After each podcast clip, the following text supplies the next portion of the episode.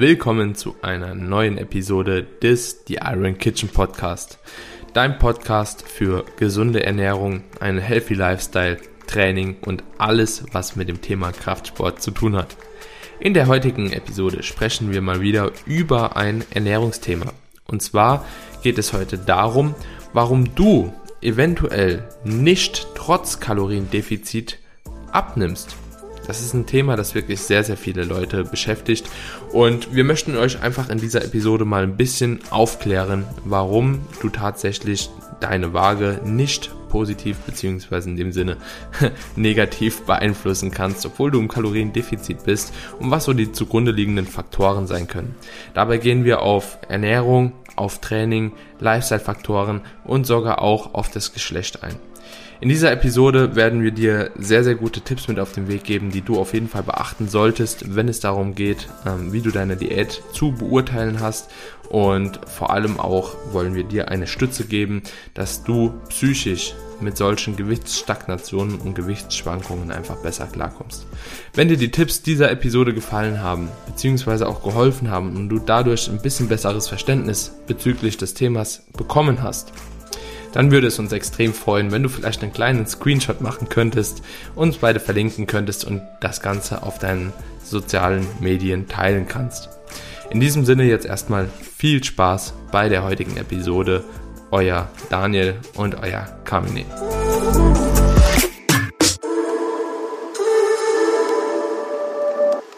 Yo, yo, yo, willkommen zurück zu einer neuen Episode. Kamine, ich freue mich auf jeden Fall heute mit dir die Folge aufzunehmen. Wir haben uns heute ein sehr, sehr cooles Thema ausgesucht. Ich habe bereits im Intro schon mal kurz angeteasert, um was es gehen wird, aber erzähl du doch noch mal ganz kurz und knapp, um welches Thema es sich heute handelt und vor allem, warum das auch so wichtig für die meisten ist. Man könnte schon fast sagen, es handelt sich um eine der meistgestellten Fragen und zwar, warum nehme ich trotz Kaloriendefizit nicht ab? Und das Kaloriendefizit, das setzen wir immer in Gänsefüßchen. Denn genau darum soll es gehen, vor allen Dingen um kurzzeitige Gewichtsschwankungen, wo, woher sie resultieren können. Und ich denke, das ist für viele einfach wichtig, aus psychologischer Sicht das Ganze mal rational runterzubrechen und die vielen Gründe zu nennen. Und wir werden da sicherlich nicht alle nennen können, weil wow, es gibt so mhm. unglaublich viele. Äh, die aber dafür äh, sorgen können, dass tatsächlich kurzzeitig auch mal Gewichtsschwankungen erkennbar sind. Und ähm, ich glaube, es ist auch nochmal ganz cool, wenn wir dann vielleicht erklären, wieso, weshalb, warum es eben aus dieser Sicht Sinn macht, wenn man zum Beispiel auf Diät ist, äh, täglich sich zu wiegen. Ja, ja, auf jeden Fall. Welche Gründe würdest du jetzt, oder beziehungsweise wenn wir das Thema jetzt erstmal so angehen, warum man eventuell nicht abnimmt, in welche Bereiche würdest du das grundsätzlich gliedern? Also ich denke, da gibt es ja auch auf jeden Fall auch mehrere, außer jetzt beispielsweise, du bist halt eben nicht in einem Kaloriendefizit, ne? warum sowas hängen könnte. Hast du da so eine ungefähre ja, Herangehensweise, die du den Leuten immer mitgibst, so wie du das erklärst? Also im Prinzip sage ich immer, es, es gibt drei Stellschrauben, über die wir immer reden. Und das ist einmal mhm. Ernährung, das ist Training und das ist Regeneration. Und wir können uns jeden einzelnen Block vornehmen und werden in jedem einzelnen Block davon auch einige Punkte sehen, die einen Einfluss darauf haben können. Ja, also wie gesagt, aus mhm. Sicht des Trainings gibt es einige Parameter, über die wir sprechen können. Aus Sicht der Ernährung ganz, ganz klar. Das hat wahrscheinlich mit dem ja, größten ja. Einfluss, aber auch Regeneration beziehungsweise einfach Lifestyle-Faktoren, um sie mal so zu benennen, die auch mhm. dafür ursächlich sein können. Mhm. Ja, und ich denke, der, der mitunter größte Faktor, der ist, glaube ich, schon, kann man hier ansprechen, die Ernährung. Ne? Also ich denke, die Ernährung hat den äh, ja, größten Hebel, sage ich mal, auf das Körpergewicht, mitunter den größten Hebel. Und da können wir vielleicht auch direkt schon mal reingehen. Und zwar, ja, was sind so die größten Faktoren, warum deine Ernährung mit einspielen könnte, dass du kein Gewicht abnimmst? Also was sind so da die Stellschrauben, wo du als erstes nachhörst, wenn jemand sagt, so, ey, ich kann irgendwie nicht abnehmen, es tut sich auf der Waage nichts? Ja, hast du da was? Ja, auf jeden Fall. Ich will auch direkt mit dem Top-Grund anfangen und das ist ausnahmslos Grund Nummer eins, der sogar wissenschaftlich sehr, sehr gut belegt ist und das ist das ja. sogenannte Underreporting. Das heißt, das fehlerhafte oder lückenhafte Tracken, denn nur weil man denkt, man sei in einem Kaloriendefizit, heißt das nicht, dass man faktisch in einem ist. Und deswegen ist die erste Frage, die ich dann stelle, wie genau hast du getrackt? Und damit meine ich mhm. nicht fünf von sechs Tagen oder sechs von sieben Tagen, sondern ich meine sieben von sieben Tagen. Kannst du zu 100 Prozent evaluieren, dass du auch mit deiner Ernährung on point warst, ähm, dass du nichts vergessen hast, mal einen Snack hier zwischendurch oder was auch oft passiert und das ist tatsächlich auch psychologisch erwiesen, dass man auch gerne mal vergisst, äh, zum Beispiel, wenn man eine negative Episode hatte, so ein Binge-Anfall, dass, dass er einfach wie aus dem Kopf gestrichen ist, ja, weil es einfach so eine negative Erfahrung mhm. ist, dass wir das dann unterdrücken. Und deswegen, das, mhm. das Underreporting ist auf jeden Fall Grund Nummer eins und das gilt es erstmal auszuschließen, weil, ja, dann kann es tatsächlich sein, dass du erst gar nicht in einem Defizit warst. Mhm. Ja, ich find's so krass schon wieder, dass du das genau als ersten Punkt genannt hast, weil genau den hatte ich gar nicht auf dem Schirm. Das ist wieder dieses zielgruppenspezifische Ding. Ähm, ich gehe meistens immer davon aus, so dass die Leute halt eben alles tracken. Ne? Also bei mir im Coaching und so, ich arbeite eigentlich ja grundsätzlich mit Leuten, die tracken etc. Und wo ich auch weiß, okay, wenn die auf die Bühne gehen wollen, dann muss einfach das vollste Vertrauen sein, dass die das auch machen. Ne? Deswegen hatte ich das gar nicht auf dem Schirm. Aber sehr, sehr guter Punkt. Natürlich für super viele Menschen extrem wichtig und vor allem auch ein extrem unterschätzter Faktor. Was ich da auch ganz oft sehe, dass einfach vieles nicht mitgetrackt wird. Ne? Die Kaffeesahne gerne mal Zucker im Kaffee und dies und das so, ne? Ähm, das sind halt eben alles so Faktoren, die da dann schon ähm, auf die Woche gesehen, ne? Trinkst du drei Kaffee mit Milch und Zucker am Tag, schon mal eine Rolle spielen, so, ne? Dann wird hier noch ein Gummibärchen gesnackt oder so und äh, dies und das so und dann fängt's an. Also mhm. Öl oder Öle, die auch gerne vergessen werden, gerade ja. Fette sind ja auch sehr hochkalorisch. Ähm, weißt du was, Daniel? Ich würde tatsächlich auch sehr gerne mal eine Episode darüber drehen, wie man richtig trackt und was für Fehler man beim Tracken vermeiden sollte. Ich denke, das mhm. ist für die Leute da draußen auch interessant. Also wenn ihr diese Podcast-Episode wieder so fleißig wie eh und je bei euch in der Story teilt, dann schreibt einfach mal den Hashtag Tracken dazu. Dann ist das für uns das Signal, dass ihr auf jeden Fall Bock habt, dass wir uns auch mal mit dem Thema Kalorien tracken und korrektes Tracken unterhalten. Gerade auch so Dinge wie Gemüse und Obst wird ja oft nachgefragt, soll ich, soll ich nicht mhm. oder wie macht ihr das? Ja. Einfach nur mal so als Einwurf. Ja, ja, können wir auf jeden Fall machen, ist ein gutes Thema.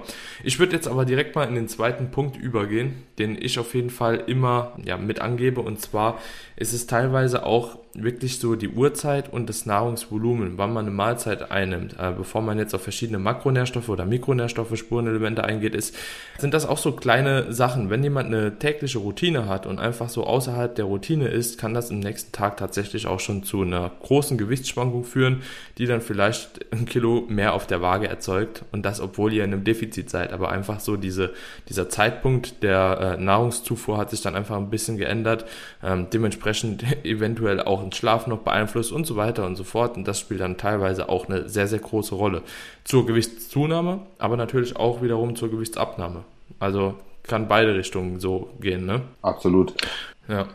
Ähm, und ja, also willst du, noch, willst du noch bei dem Punkt bleiben oder wollen wir zu dem nächsten? Ich, ich, ich wäre jetzt übergegangen direkt schon in das Nahrungsvolumen, äh, das dahingehend auch eine Rolle spielt. Ne? Beispielsweise jemand hat an einem Tag fünf Mahlzeiten, fünf etwas kleinere Mahlzeiten, ähm, schafft es an einem Tag aber irgendwie aufgrund von der Arbeit, von Stresssituationen oder so über den Tag nicht wirklich viel Nahrung aufzunehmen, hat dann am Abend irgendwie noch, äh, sage ich mal, drei Viertel der ganzen Nahrung, die normalerweise über den Tag verteilt, wird ähm, übrig und wenn er die dann am Abend konsumiert, ne, dann muss man sich halt eben auch bewusst sein, dass er dahingehend wahrscheinlich auch dann eine höhere Menge an Kohlenhydraten noch kurz vorm Schlafen gehen hat, Salz und so weiter und auch natürlich allgemein das Nahrungsvolumen, dementsprechend auch mehr Magen-Darm-Inhalt über die Nacht und wenn man sich dann morgens wiegt, wiegt man auch wieder mehr in den meisten Fällen, ne? Und das ist auch so ein Ding, das viele Leute halt eben vergessen. Ja, sehr ja. guter Punkt. Äh, was ich da ähm, auch nochmal mit einwerfen würde, ist auf jeden Fall der Salzgehalt. Ich glaube, das wird auch sehr oft mhm. unterschätzt. Und übrigens auch trinken. Also das will ich zusammenbringen, weil Salz und Trinken gehört ja irgendwo zusammen. Und man ja. kann in beide Richtungen was falsch machen. Also zum, der Körper ja. reagiert immer auf ein Extrem mit einer Gegenreaktion. Sprich, wenn man viel zu wenig Salz und dann auf einmal mehr Salz ist als gewohnt, dann kann es sein, dass ihr mehr Wasser dadurch einlagert. Genauso auch beim Trinken. Wenn du zu wenig trinkst, dann kann das passieren, dass der Körper als Gegenreaktion das bisschen, was du trinkst, eher für sich behält sozusagen. Und wenn du dann zeitweise aber auf einmal viel mehr trinkst, dann kann es sein, dass du natürlich auch hydrierter bist und dementsprechend daraus auch eine, eine Gewichtsschwankung resultieren kann. Also versuch da wirklich auch eine mögliche Konstante mit drinne zu behalten, was dein Salzkonsum Konsum angeht, als auch dein Wasserkonsum. Weil beides kann in beide Richtungen eben zu einem Plus oder Minus führen. Und in dem Zusammenhang zum Beispiel auch der Kohlenhydratkonsum, denke ich nochmal gesondert zu erwähnen, weil wir wissen, Glykogen bindet Wasser im Körper. Ähm, ja. Also man sagt laut Literatur ungefähr, also ich habe schon gelesen von 2,7 bis 4 Gramm Äh, genau, ja. ähm, Wasser, also da, da kann man jetzt hoch und runter rechnen, je nachdem, wie viel Muskelmasse ihr habt, wie eure Körperzusammensetzung ist, bedeutet das auch schon mal ein, zwei Kilo mehr oder weniger auf der Waage. Und mhm. ich meine, wie kann das schwanken? Weil ich meine, Leute sagen dann auch, ja gut, ich track, ich habe ja eine konstante Zufuhr. Naja, mhm. nehmen wir jetzt mal an, ihr seid irgendwo eingeladen und ihr, ihr geht dorthin und könnt ja euer Essen nicht wiegen und geht dahin mit einem Kalorienpuffer, dass ihr sagt, hey, heute esse ich ungefähr 750 Kalorien. So, dann kann es halt mal sein, dass ihr weniger Eiweiß, weniger Fett, mehr Kohlenhydrate konsumiert. So, zack, habt ihr am nächsten Tag schon mehr auf der Waage. Plus, wenn man meist wo eingeladen ist, wird ordentlich gesalzen, was man vielleicht nicht macht. Also das sind alles so Faktoren, die da auf jeden Fall auch noch mit reinspielen, zusätzlich zu deinem mhm. Punkt Mageninhalt, Nahrungsvolumen und so weiter. Ja. Ja, und, und, und bei Salz, Salz hat ja jetzt auch nochmal, wenn wir jetzt sagen, bei Kohlenhydraten ist es so, dass die ungefähr 2,7 bis 4 Gramm, also das sind auch so die Werte, die ich immer wieder lese. So 100% sicher bin ich mir da auch nie, äh, was jetzt hinkommt. Vielleicht ist es auch ein bisschen individuell unterschiedlich so. Aber bei Salz ist es ja auch so, dass beispielsweise durch eine kleine Veränderung schon ein viel größerer Hebel zustande kommt. Ich glaube, bei Salz ist es ungefähr so, 8 Gramm Salz sagt man immer, so binden ungefähr ein Liter Wasser. Kann man dann runterrechnen, ja, sagen wir mal, ein Gramm Salz zwischen 100 und 150 Milliliter Wasser, was das bindet. Und wenn du dann halt eben mal auswärts essen gehst und hast dann irgendwie mal 10 Gramm Salz in der Pizza mehr, so Tag, dann, ja, ist halt eben auch logisch, warum auf einmal ja auch das Körpergewicht um ein Kilo bis sogar zwei Kilo manchmal steigen kann, ohne dass man irgendwie groß was anderes gegessen hat. Sehr, sehr guter Punkt. Genau das, weil das war gestern auch bei mir im Webinar-Thema, äh, wo es um Kalorienanpassung ging und dass Leute zu schnell, zu radikal kürzen. Und genau das Beispiel, was du genannt hast, ist so perfekt, weil, weißt du, dann hast du dich mal getraut, auswärts zu essen, mhm. weil ich sag, du hast zum Beispiel, du hast auf mich gehört und bist jetzt äh, essen gegangen, hast dir einfach nur einen Kalorienpuffer gelassen von 800 Kalorien, um dir wirklich mal eine Pizza zu gönnen. So, und dann gönnst du dir diese Pizza und dann am nächsten Tag bist du erschrocken, weil auf der Waage auf so viel mehr Gewicht drauf ist und du denkst dann vielleicht, verdammt, jetzt bin ich doch fett geworden, nur weil ich, äh, keine Ahnung, mir mal eine Pizza gegönnt habe, wo ich dann immer sage, ne, und wenn man das jetzt so hört, was wir sagen, ist das total plausibel erklärbar und für die Leute einfach für den Kopf extrem wichtig, dass sie da keine voreiligen Schlüsse daraus ziehen. Also sehr guter ja, Punkt. Ja. Darf ich noch einen Punkt ansprechen, der vielleicht etwas unangenehm ist oder häufig gar nicht so angesprochen wird, den ich aber auch für sehr wichtig erachte und mit meinen Kunden immer Definitiv. anspreche? Thema Verstopfung. Weil wir wissen zum Beispiel, dass gerade, gerade in einer Diät oder sagen wir mal kein regelmäßiger Stuhlgang, wir wissen, dass gerade in der Diät auch das mal vorkommen kann, wenn wir weniger Nahrungsvolumen zu uns nehmen oder vielleicht auch unsere Lebensmittelauswahl ein bisschen verändern, plötzlich eiweißreicher essen, mehr Ballaststoffe essen, kann es häufig auch dazu kommen, dass man vielleicht mal zwei Tage nicht auf Toilette kann. Vielleicht sogar ein dritter mhm. Tag dazu kommt, ja, im, im, blödesten Falle. Sollte nicht sein, aber kann passieren. So, mhm. wo soll denn das Essen hin, was du gegessen hast? Natürlich akkumuliert sich das irgendwo und natürlich kann auch das dafür sorgen, dass das Gewicht von Tag zu Tag immer ein bisschen höher wird, du aber trotzdem Körperfett verloren hast. Mhm. Ja, das ist, also Verdauung ist ein mega krasser Punkt und vor allem auch im Rahmen von einer äh, ja, etwas längeren und äh, vor allem auch strikteren und krasseren Diät wird das immer, also bekommt das Thema immer eine höhere Relevanz. Also jeder, der immer auf Wettkampfprep war, ich, ich hatte schon Tage, da war ich fünf Tage nicht auf Same, vier, vier, fünf Tage so. auch bei mir, ja. Ja, wenn du, ja das war schon, war schon hart und ich habe das auch immer wieder jetzt bei Klienten, Wortwörtlich. Wortwörtlich. Ja, aber immer wieder auch bei Klienten zu beobachten, dass so ähm, Verstopfungen, also im Sinne von Obstipation etc. halt eben da einhergehen sind und ähm, dementsprechend spielt das natürlich auch eine sehr, sehr große Rolle. Ähm, was mir noch eingefallen ist zum Thema Ernährung, ist auf jeden Fall, beziehungsweise wo ich auch nochmal drauf zu sprechen kommen wollte, insbesondere wenn Leute Kraftsport ausüben. Manche Leute fangen ja auch in der Diät mal an, auf einmal urplötzlich mit Kreatin. Und auch so eine Zufuhr von Kreatin kann ja auf dem Wasserhaushalt mal schlagen. Und da ist halt eben der Unterschied im Gegensatz zu Salz, wo das auf täglicher Basis vielleicht dann hoch und runter geht. Wenn ihr anfangt, initial einmal Kreatin zu nehmen, dann werdet ihr wahrscheinlich auch dieses Wasser, das durch das Kreatin im Körper gebunden wird, halten. Also das ist dann nicht so wie bei, bei Salz, okay, einen Tag mehr, nächsten Tag nochmal weniger, Gewicht fällt nochmal, sondern wenn das initial geschieht mit der Kreatinzufuhr, dann bleibt das Gewicht auch ein bisschen höher, weil natürlich dann eine Regelmäßigkeit natürlich auch gewährleistet wird von der Kreatinsupplementation, weil ja nicht anfängt, einen Tag nimmt man Kreatin und dann halt eben wieder nicht mehr, sondern das wird ja wahrscheinlich dann durchimplementiert und da kann das Gewicht auch ein bisschen höher bleiben. Dann. Wobei ich immer sage, das ist die beste beste Wassereinlagerung, die du haben kannst. Weil wir sprechen genau. hier wirklich über ja. eine intrazelluläre Wassereinlagerung, eine Superhydration für die, für die Zellen. Also man profitiert in jeglichem Maße davon. Das hat nichts ja. mit den Extrazellulären zu tun, die dann ja. für, keine Ahnung, für, eine unschönen, für einen unschönen Look oder wie auch für einen verwässerten Look sorgen. Also ja. das ist auch so ein ganz, ganz großes Frauenthema bei mir, auch wieder zielgruppenspezifisch.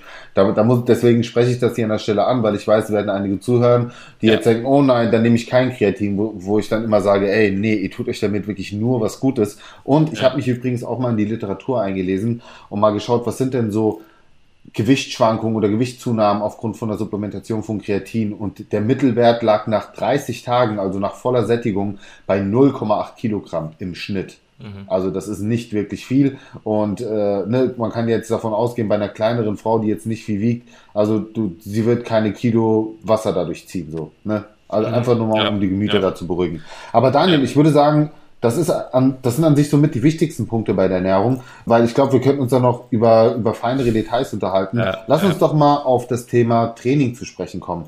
Ähm, lustig, weil gerade heute habe ich dazu eine Story gemacht, wo ich nochmal auf die mhm. kurzzeitigen Gewichtsschwankungen durch Training eingegangen bin.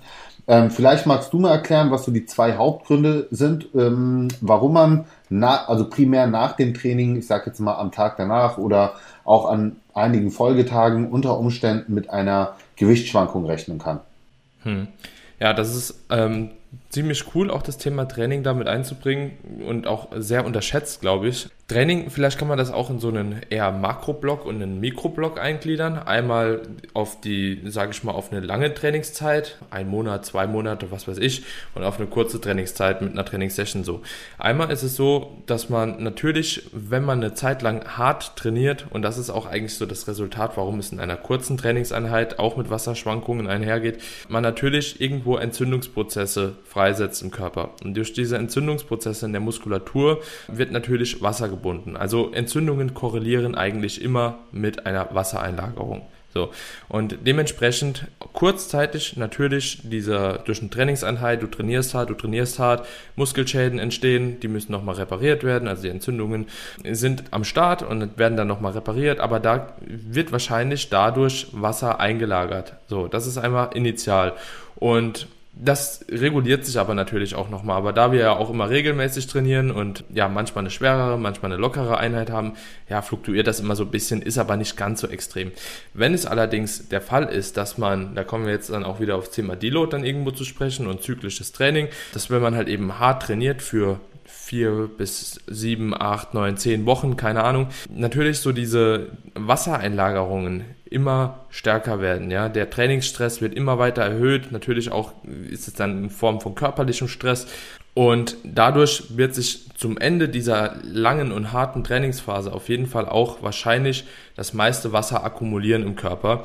Und wenn man dann einen Deload macht, den Trainingsstress einfach nochmal runtersetzt, der natürlich auch nochmal mit Cortisol etc. korreliert, dann verliert man meistens dann doch nochmal ein bisschen Wasser. Und das kann ich auch aus Erfahrung wirklich so richtig bestätigen, dass das tatsächlich so ist. Ich habe ja auch mal einen fünf Wochen Zyklus und am Ende, ich habe immer so ein Gefühl, ich sehe aus wie ein Wasserkopf. Wasserbüffel, so. ja, ja, kenne ich. Ja, ja, das ist ziemlich, ziemlich hart und dann mache ich einen Deload und danach merkt man so langsam, okay, das reguliert sich nochmal so und ich finde immer so in der ersten, zweiten Woche nach dem Deload sieht man dann am besten aus irgendwo. Da hat man nochmal so ein bisschen Pump, also Entzündungen sehen ja in der Muskulatur sehen ja nicht unbedingt schlecht aus, weil wenn Wasser in der Muskulatur gebunden wird, das sieht ja an sich schon mal gut aus, so, ne?